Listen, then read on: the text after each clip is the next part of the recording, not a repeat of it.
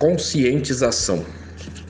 Infelizmente, é comum se associar a cor negra a erros, infortúnios, a tragédias e maldade. Ainda que taxado como politicamente incorreto, isso está arraigado ao cerne da humanidade.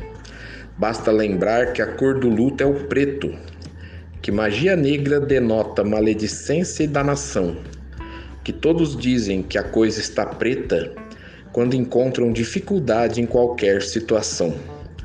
Que dizer então da pomba da paz ser branca, enquanto o símbolo associado a azar e morte é citado textualmente pela grande maioria como o urubu que pousou na minha sorte.